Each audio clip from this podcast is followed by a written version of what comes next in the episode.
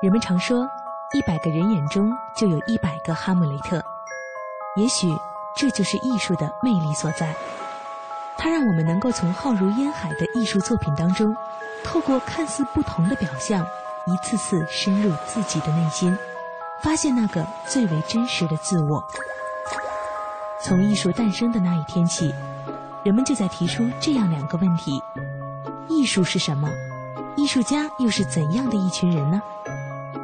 其实，如果我们把艺术比喻成是一种描述这个世界的密码的话，那么艺术家就是不断创作和更新这些密码的人。在当今世界上，艺术早已成为了人们关注的热点话题，但是我们往往对于走在艺术创造第一线的艺术家们的生活了解的少之又少。《易筋经》第四季，印象、写实、浪漫，将携手众多艺术家。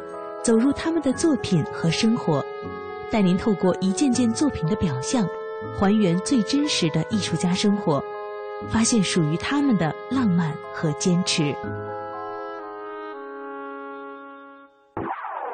本期主题：走向世界，回到内心的艺术漂泊。他是一个来自大山的孩子，因为艺术，他一步步向外走，走出了大山。走向了世界，从一个爱好艺术的孩子，成长为一位成功的旅德艺术家。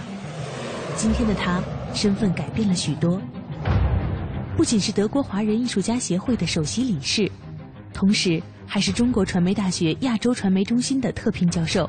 但是对于他来说，真正重要的东西从来没有改变过，那就是指引他走向世界、回到内心的艺术追求。他。就是我们今天的嘉宾许鹤，他的艺术之路究竟是怎样一步步走来？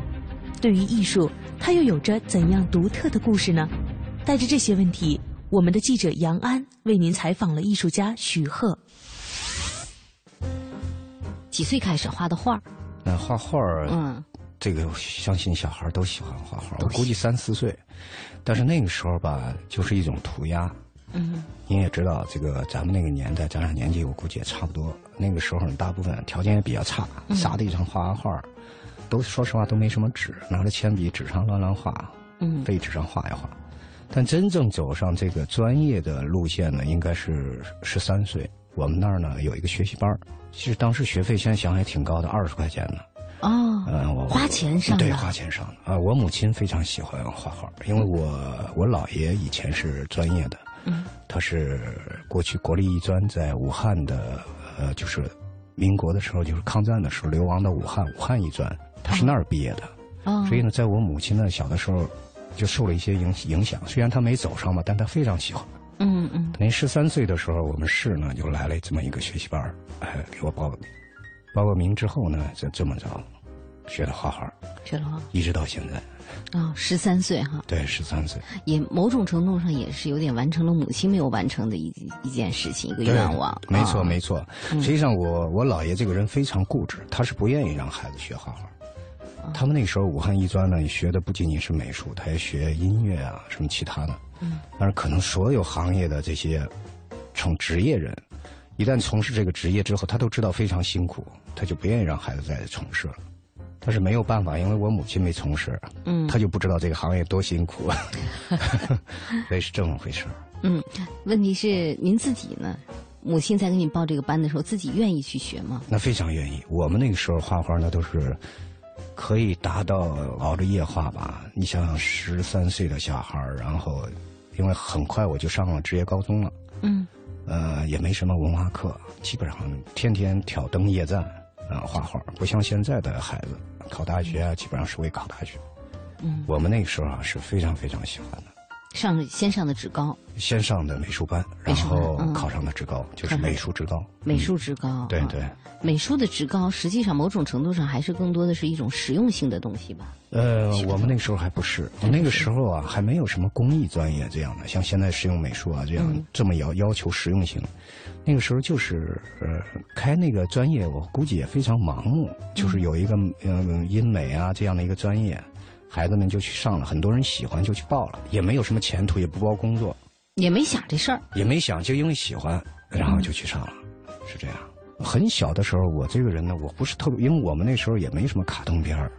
所以基本上就是乱画的。我记得那个时候看电影都是那个两个电线杆子中间扯块布。对对对。哎，看地道战什么乱七八糟，看了之后就很好奇，拿个棍儿就在地上画了。从小就编着画。对对，从小就编着，到现在为止我也是很少对着照片啊或者对着什么，基本上不用。露天电影，人家看露天电影。对对对，那个时候露天电影可以两面看。对对对。呃，我们小孩你要在侧面看的是斜的。呃，前面看他是都是大人搬个凳子，我小孩就得坐到背面。背面看的所有的都是坐得很近，嗯，非常有意思。嗯，就然后在地下就开始拿个对对画，看看完电影，有时候当然看完电影之后啊，就是有时候没事儿，那时候也没有什么娱乐项目，就画画呢也比较穷，嗯，所以说很多就拿个棍儿啊，地上啊，粉笔啊，捡点粉笔头、砖头之类的，就那么，嗯，就那么画。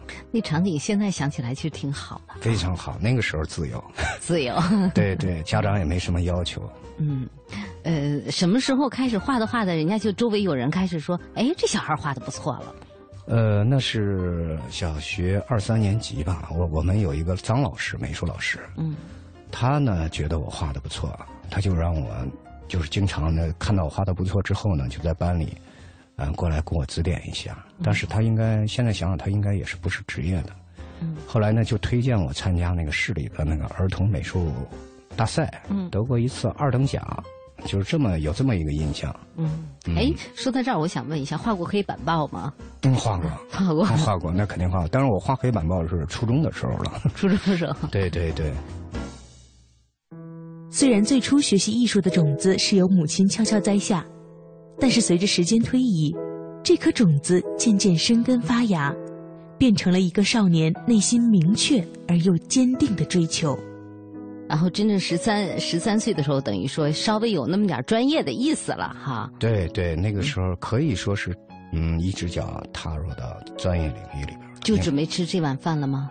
呃，那个时候我觉得开始明确了，真的是喜欢，就可以不管不顾了。因为我们那个时候吧，呃，我当时参加学习班，很多都比我大，大部分都十七八岁，他们已经开始考大学了。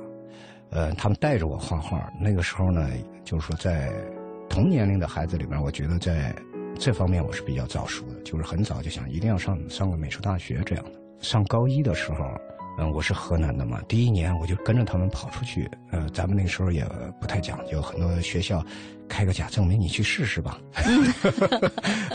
就跑去考试去了，就跑去考去了，结果呢还过了专业。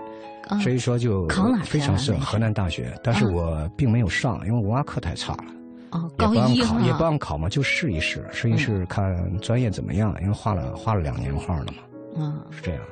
那波大哥哥大姐姐现在还有联系吗？有，有些还是有联系的。还是有联系的。对。呃，当时他们写生啊什么也都带着你。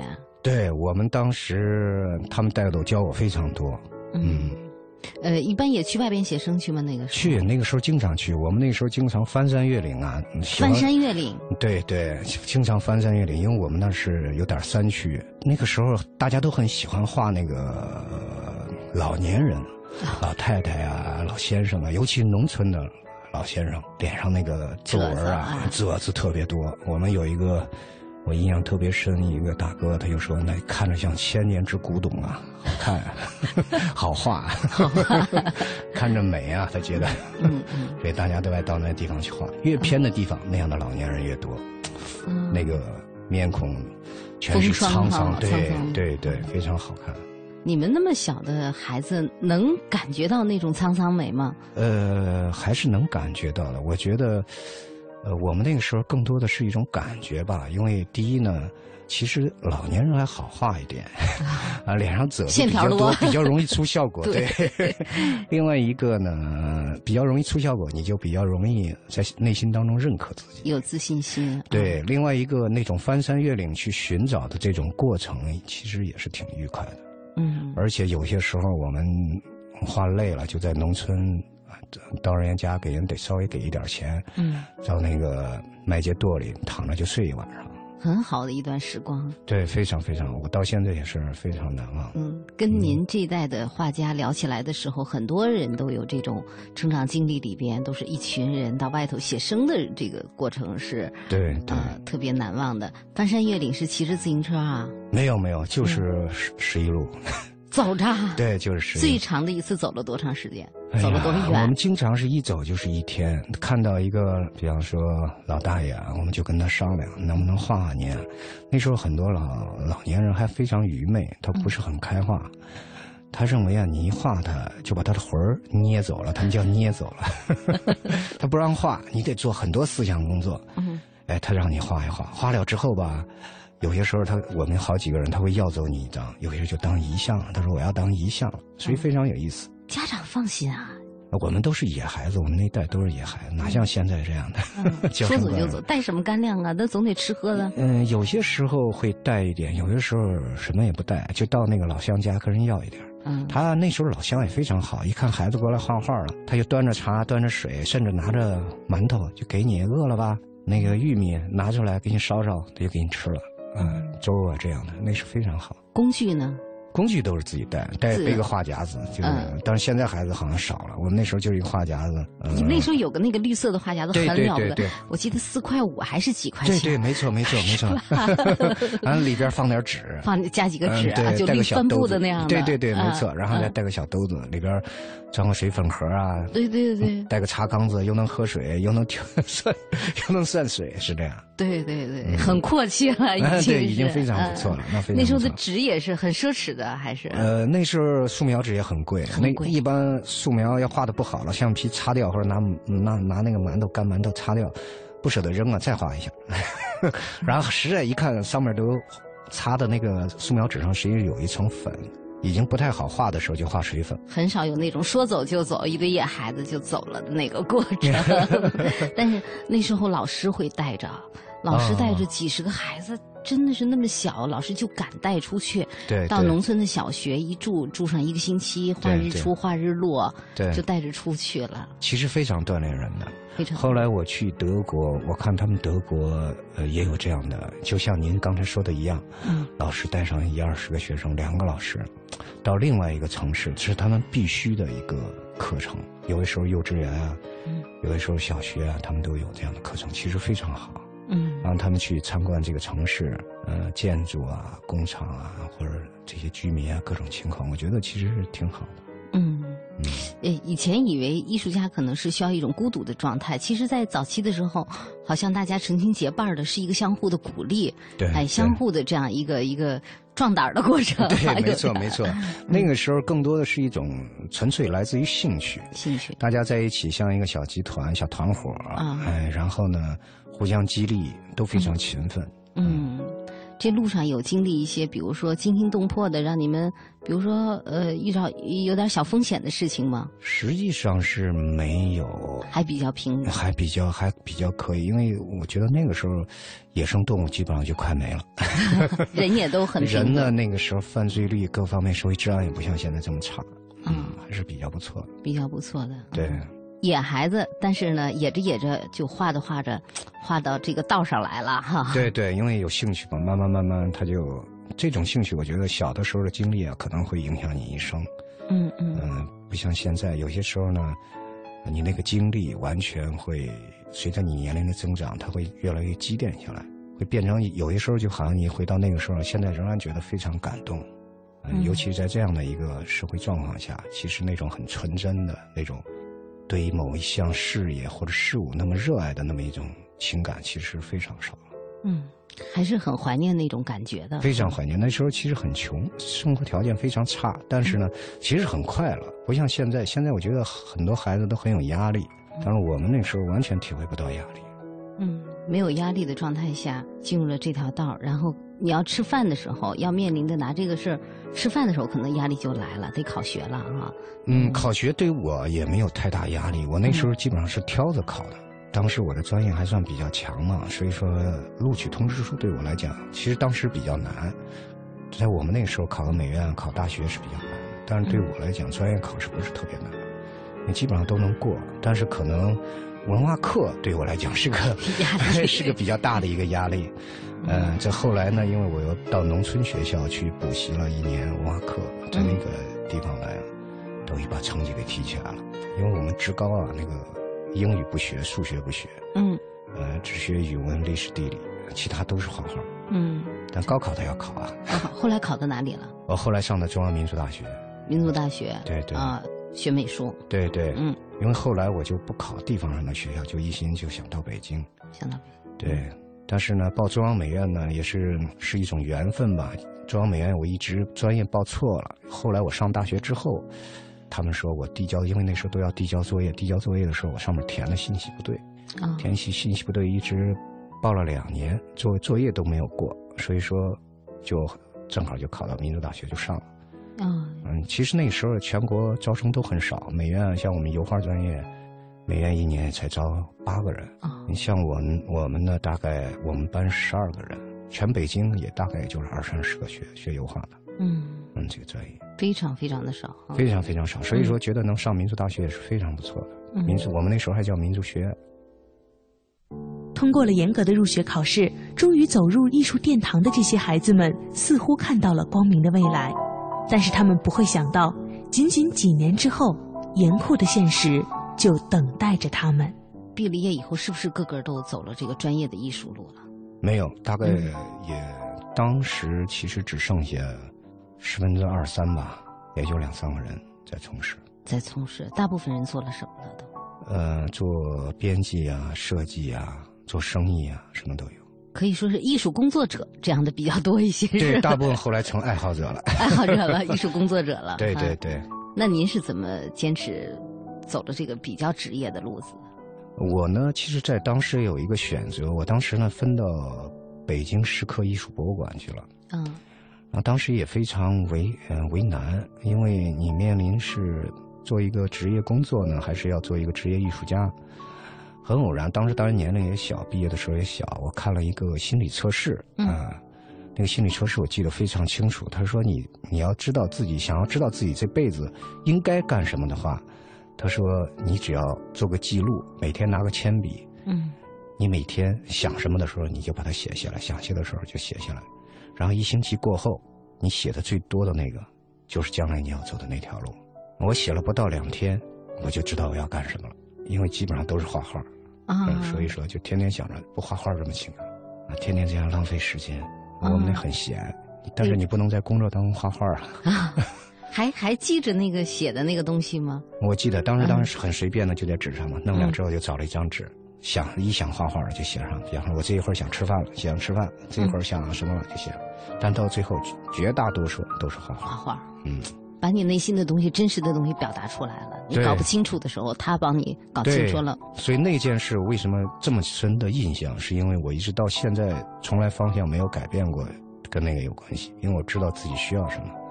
可能你即使挣了钱，但是你不一不一定得到快乐。嗯。你稳定也未必有很快乐。嗯。因为当时是很稳定的。当时已经是艺术工作者了。对，其实也是艺术工作者，因为在石刻艺术馆做的也是美术设计，跟那也有关系。但是毕竟他不是画画设计，另外做雕塑啊那一块儿，我当时嗯还没有觉得，因为这里边也分行业嘛，嗯嗯，不同的专业方向，当时觉得还是画画是最重要的。这个东西之后有什么决定？是辞职了还是？后来我辞职了，就直接做职业艺术家去了。对，哪一年呢？嗯，大概是九七年。九七年，九七年辞职还是需要一点勇气的。对啊，我我父母都不理解，说你这么好正式编制。对。啊，我领导也也不理解。我们领导说，你再过几年，这一亩三分地不就是你的了？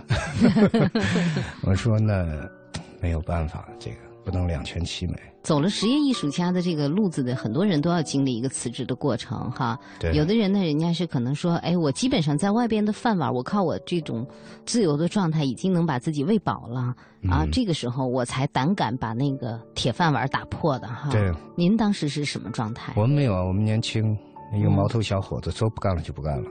说不干就不干了，那明天的饭从哪里来？当时真没想那么多，就没想。呃，其实也很偶然。我我有一个朋友在燕郊，他和一个台湾人他们合作，在燕郊开了一个艺术学校，啊，他让我到那儿帮忙。我一看在那儿呢，房租也非常便宜，他呢，当时许诺说也可以给你点工资，但是实际上后来基本上没给。然后就这样就到了燕郊，在那儿开始画画。开始画画，起码有住的地儿哈。对对对。嗯，那时候自己有房了吗？在北京？没有没有，那个时候还分房呢。还分房？那分的有了？没有，也没有，也没有。所以说我我父母一直在谴责我。到现在呢？到现在他也在谴责我。他说你那时候可以赶上最后一批的，但是当时完全没考虑那么多。成家了吗？那时候？没有没有没有。对。你够胆大的啊！那个时候。哎呀，我觉得就是本来是很好的一个铁饭碗，把自己变成了北漂了。对。对，是这样。嗯，什么时候飘着飘着能够不那么飘了？我觉得现在还在飘着呢。现在还在飘着呢。我觉得可能我们的专业都会有一颗漂泊流浪的心吧，它不会特别的固定，因为它需要不断的把自己的思维啊去在这个世界上游荡，你不能完全的把它固化。嗯。你如果固化的话，可能你的思维的跳跃性各个方面都会差一点。我所以说我这方面我也在警惕我自己，不要把自己太安逸了。太安逸的话，可能毕竟画画是一个心计的一个体现。那如果说你要是在这方面过得太世俗，我不相信他能做好东西。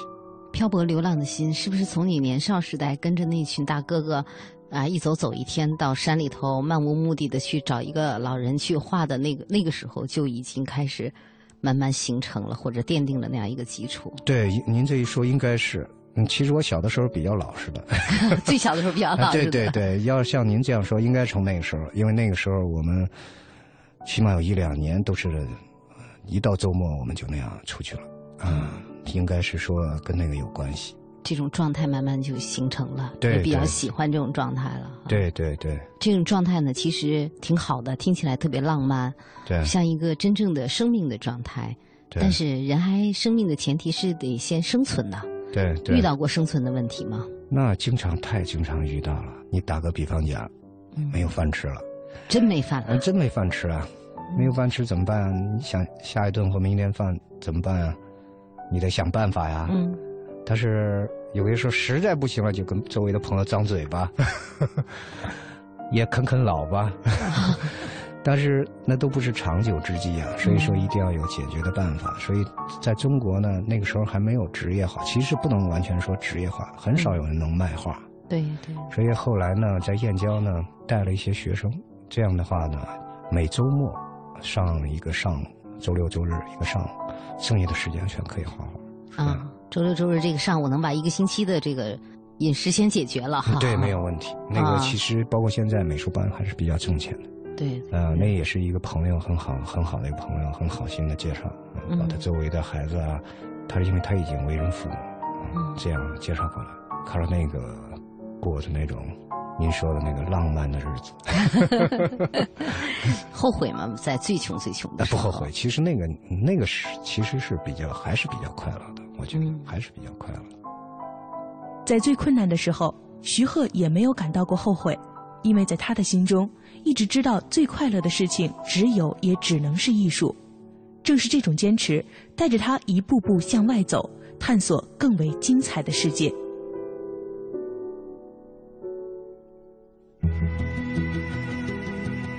您正在收听的是凡尘工作室印象写实浪漫，一段好听的音乐之后，精彩继续。run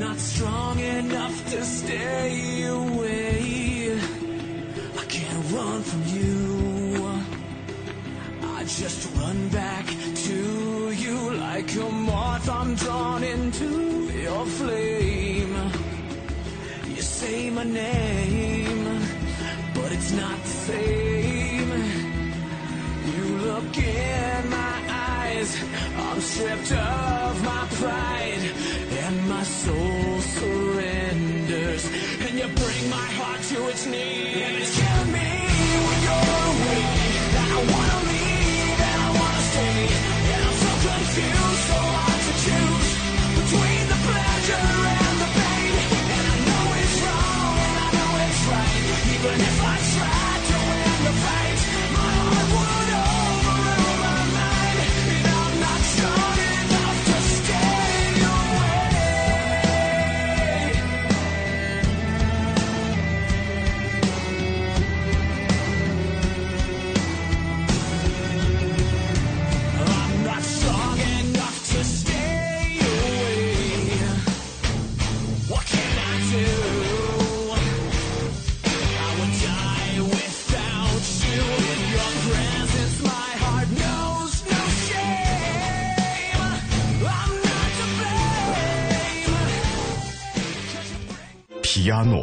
诺七星定制，科学艺术家皮亚诺橱柜衣柜。我是赵薇，厨房电器我选万和，热水器我更选万和。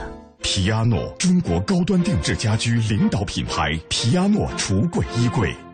您也许在北京已经小有成就，但想让投资收入合理化；您也许在上海已经成家立业，但想让家人过得更好。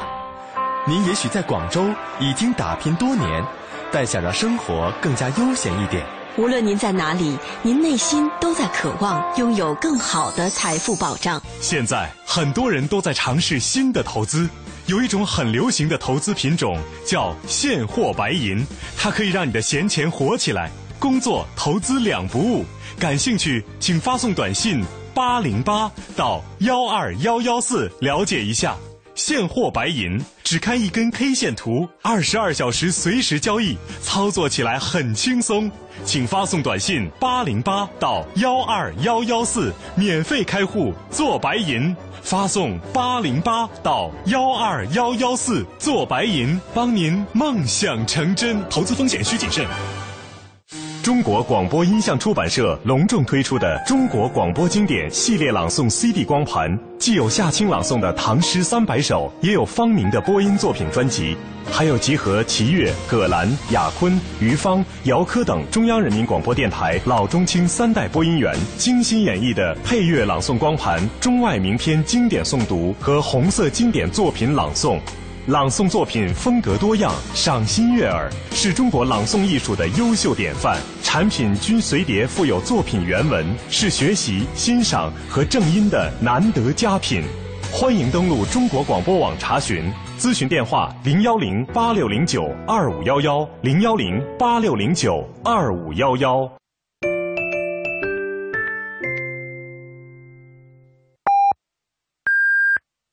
北京时间二十二点三十分。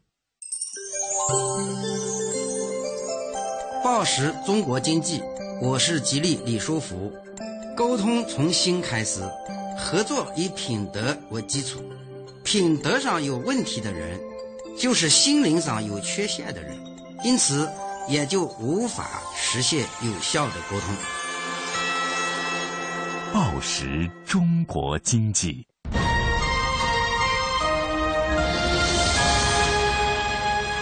济之声，进一步的声音。经济之声，这里是中央人民广播电台经济之声。每当夜晚来临的时候，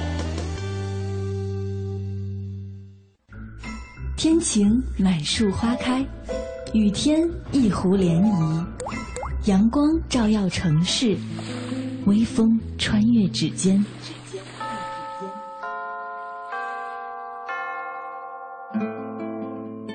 夜每个电台播放的情歌，沿途每条山路铺开的影子，一切因为内心有一个坚定的理想而生动。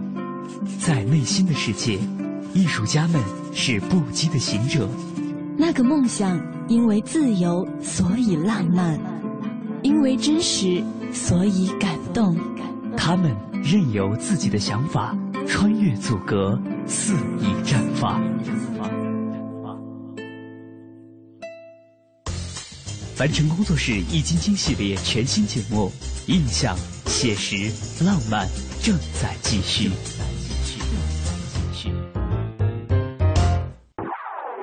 本期主题：走向世界，回到内心的艺术漂泊。本期节目嘉宾徐鹤。回顾之前走过的路，曾经的苦难似乎成为了今天的淡然一笑。但是，也许只有真正经历过的人才知道其中的艰辛。在那段日子里，是什么支持着他对于艺术的信念？现在回过头去看，又有了怎样的感悟呢？带着这些问题，我们的记者杨安为您继续采访了艺术家徐鹤。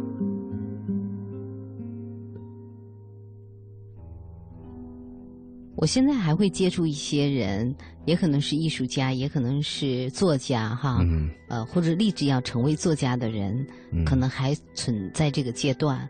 这个阶段怎么走下去？对很多人来说，问题是很大的，怎么坚持下来？对有的人可能就坚持不下来了，那么就转行，干脆我就带小孩去了啊，我就开美术班去了啊。对对没错那么也有的人呢，可能是有有一些外在的动力或者外在的力量帮助他坚持下来了。那我想问一下，那个阶段对您来说，怎么坚坚持下来？主要的力量是什么？我觉得还是爱吧，喜欢，因为你不可能把它丢掉。嗯。它就像你如果说你一天不画画，你失魂落魄的，就有那种感觉，你觉得日子没法过了，所以那是一种很疯狂的一种状态。但是你要必须解决经济问题，所以说当时我觉得还是解决的可以，因为毕竟占用的时间不多，嗯是吧？就像后来我到西方到德国，他们有些艺术家，第一他有劳保，呃，稳定的失就失业救济；第二呢，他们也打一些短工，一周打一次，跟我那时候状态其实还是挺像的。打一次了之后，他可以养活一周。画画不是成功学，不是说要画画画到成功，那个成功不是世俗的成功，而是你对自己的要求。这个成功是在于自己，你对自己怎么看？如果说你要是喜欢绘画，更胜于对世俗的认可，那你我觉得很多办法都可以解决它。你可以去，哪怕去周末跟别的地方，现在也有很多其实兼职当个老师，嗯啊，就周末去一趟，你还有大量的时间去去画画。但是你不能跟别人比，别人开了个宝马，我我为什么要开个自行车？那样你肯定将来我觉得不会走太远，毕竟它不是一个方向的路。就好像有些职业它是不能够赚钱的，就像警察，就像医生，就像老师，离这个钱还是远一点。艺术家也是，我觉得不要把这个东西看得太重，那个东西随缘，嗯、不一定卖钱卖的多的就是好艺术家，是吧？你关键要知道自己想要什么，要知道自己对艺术的定义是什么，自己是不是把它当成一个艺术家，嗯，你的职业追求、职业道德在哪里？这样的话，你就很清晰了。还是要守住自己内心的东西，先了解清楚，然后守住啊。对对，嗯如果说你在这方面不自信的话，那也没有什么可惜的，因为其实成为一个美术爱好者，成为一个能够欣赏艺术的人，未必都要将来都要成艺术家。嗯，但如果你太热爱的话，还是要了解清楚自己想做什么。对嗯，如果即使你特别热爱，你也要想，不是说所有人都能成功的，嗯所谓能够得到世俗的承认、学术的承认的，不是所有人。嗯，漂泊流浪并不是漫无目标的，还是要有一个方向，有一个对自己内心的一个定力哈。对对，这是最基本。嗯，嗯什么时候就飘出燕郊了？呃，其实那些年搬了很多次家，哎呀，现在像我看现在年轻人也搬了很多次家，现在是因为没有房子。我们那时候也是，我们那时候也经常的从有的时候，比方说别的朋友提供个房子，到那儿经济的压力能小一点，哎，我们就比方说来北京待个一两年，但是后来又回燕郊了，因为后来我在燕郊买了套房子，啊，了终于买了套房子 买了套小院子，这样、啊，等于在燕郊就安定下来了。那个时候。对于徐鹤来说，追求艺术的道路上，一些东西似乎始终存在，比如坚定的信念和不变的漂泊。虽然成为了北漂，经历了难熬的日子，但是他始终坚信，只有艺术才是唯一能够回归内心的答案。于是，当他的生活终于安定下来的时候，他又做出了一个惊人的决定，那就是再一次开始漂泊。这次他的目的地是德国，他要走出去，看看外面的世界。什么时候飘出中国的？嗯，其实，在零二年左右呢，中国的艺术圈子你看着很大，好像画画的人满街走的，现在美院动不动很多。其实，对，其实圈子非常小。可是我看到好像你看什么草场地、宋庄、黑桥，哎呀，好像艺术村都多得一塌糊涂，七九八都多得一塌糊涂。现在可能要大得多，但当时非圈子非常非常小，基本上做展览弄什么的就那几个人。比较知名的艺术家，我们当时因为也跟画廊合作，我们也有一些合作，所以说我觉得该认识也都认识了。但是你对世界的艺术到底是怎么样的不知道，只是通过画册看到一些。所以说呢，而且那个时候出国还非常难，嗯所以那个时候就开始有一些想法，有一些想法呢。我有个朋友正好呢，他去了德国，哎，我就通通过他了解，嗯，这样呢机缘巧合吧，就去德国了。去德国是学习还是游历？呃，是学习。学习。学习。嗯，刚开始去德国的时候，他们很多人不理解，说你这个在国内也可以啊。其实当时还行。嗯。嗯，为什么要出去？包括到德国，呃，德国人也问，嗯，为什么要出来？因为我不了解，我必须要看一看。我不能说，因为在中国来讲，我们现在中国人自我感觉很好，其实在文化上我们还属于边缘地带，并不是真正的中心地带。起码西方人来讲，在这个价值观上没有把我们作为一个中心地带的一个文化来看待的，我们只是他们文化的一种补充，他们也不了解我们，嗯，我们更不了解他们，是这样的一种心理出去的。出去以后的感受呢，跟你出去之前希望或者说预想的一样吗？哟，那太不一样了。嗯嗯，分别太大了。首先从城市来讲，我以为当时发达国家啊，从法兰克福一下飞机。那肯定都是高楼大厦，灯火辉煌的，灯火辉煌，纸醉金迷。对对对。但实际上一下去一看，没有见太多的高楼大厦，起码没有我想象的多。城市也没有说那么金碧辉煌。嗯。嗯，就是很安静，绿化很好。我一直都在迷茫，因为我觉得像这样产生这么多哲学家、艺术家的地方，它应该是非常活跃的，嗯，非常热闹的。甚至社会冲突比较多的，才能让人感悟到那么多的东西。资本主义非常腐朽的状态下，才能出现那么多思想家。但是他平静的，有些时候让你觉得不可思议，不可觉得不可能出，应该出现像叔本华、尼采这样对世界绝望的这样的哲学家。所以说，这是一个冲击。第二个冲击是艺术学院。嗯，我们的中国的艺术学院呢，受书派的影响。对，像我们上学习班。画的石膏，画的头像，画大卫长大的孩子。对对对，那画静物，脑袋，我考试也是画这样的，呃，一动不动。在那边，嗯，没有这样的考试。老师考试怎么考？就是说，你带二十张作品，他给你出几个题目，出了两个题目，出了两个题目，嗯，什么也不给你，你自己画去吧。所以干啥的都有，拍照片的，做电脑的，做行为的，做装置的，画画的，干什么都有。嗯。啊，德国的年轻人他们也没有接受过学习班的训练，没有画过石膏，没有画过头像，这些素描没有。从小他就是没有被我们这种教育模式，或者说我们这样的教育模式接受过我们这种教育模式的这样的成长起来的。嗯，所以他原生态的感觉非常多。但是我们到那儿呢，嗯，就会有一些僵化，嗯，比方说有固化的东西，对固化的东西，有后来有很多中国学生大学毕业。呃，专业艺术学校毕业到德国考不上艺术学院，因为他们觉得你已经死了，嗯，你没有希望了，你画的东西都千人一面。但你们两个画为什么会画的一模一样呢？这是不可思议的。你怎么？因为艺术行业在德国是天才行业，嗯，他们认为这是天才行业。那如果说你你跟别人一样，那说明你没有这方面的才华，他是不可能接收你的。这也是非常非常震撼的。这个考试上学那就。更震撼了！我记得第一次上课，我上的是我的系是自由绘画系。嗯，第一堂课就懵了。在中国来讲吧，咱们那个就是拿着画架画画。嗯，到那儿呢，德国他是这样的，教授不直接讲课，一般来讲，学生呢就会一两周拿着自己的作品，学生在家画也行，在学校画也行，你可以自己有自己的小空间。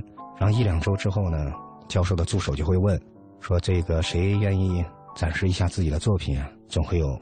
几个学生出来说：“我要展示自己的作品。”我的第一堂课呢，就是一个德国女孩，她说：“我要展示自己的作品。”然后她开始在那儿念起诗来了，文学。对，我就懵了啊！我说：“这跟造型艺术有什么关系呀？”啊，她怎么在那儿念起诗歌来了？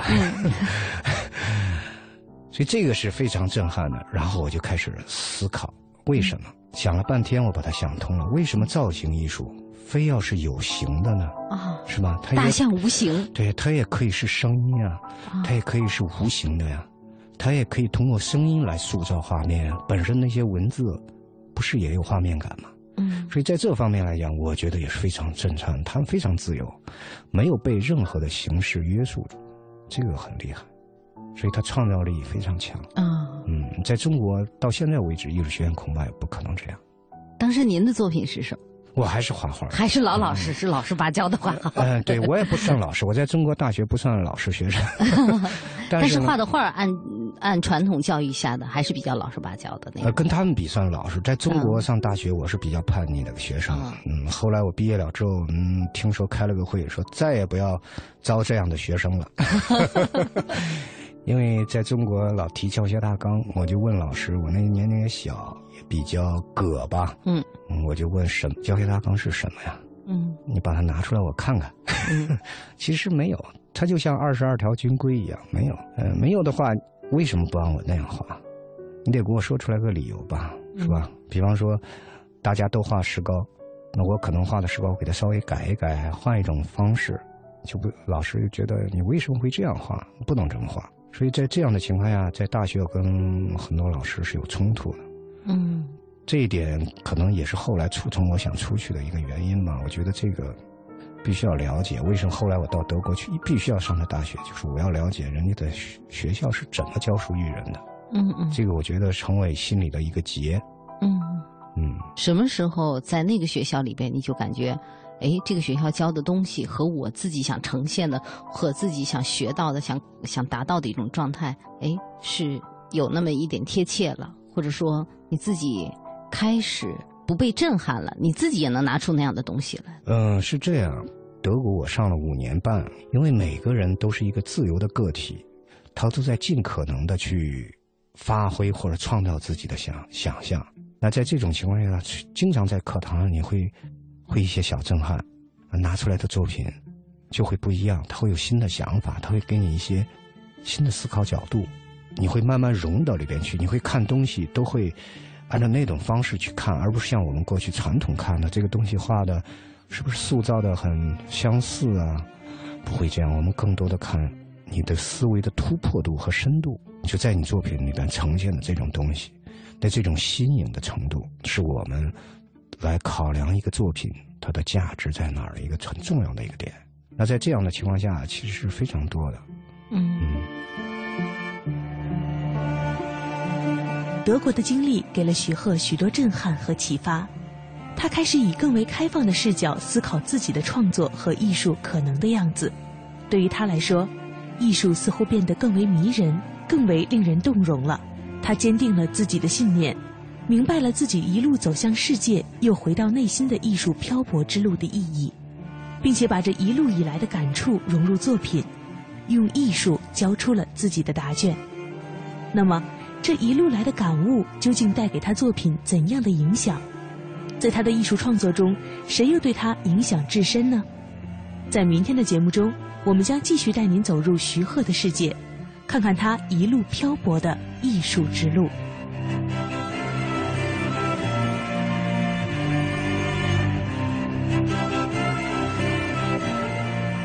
感谢您收听今天的节目，欢迎您明天同一时间继续关注《印象写实浪漫》。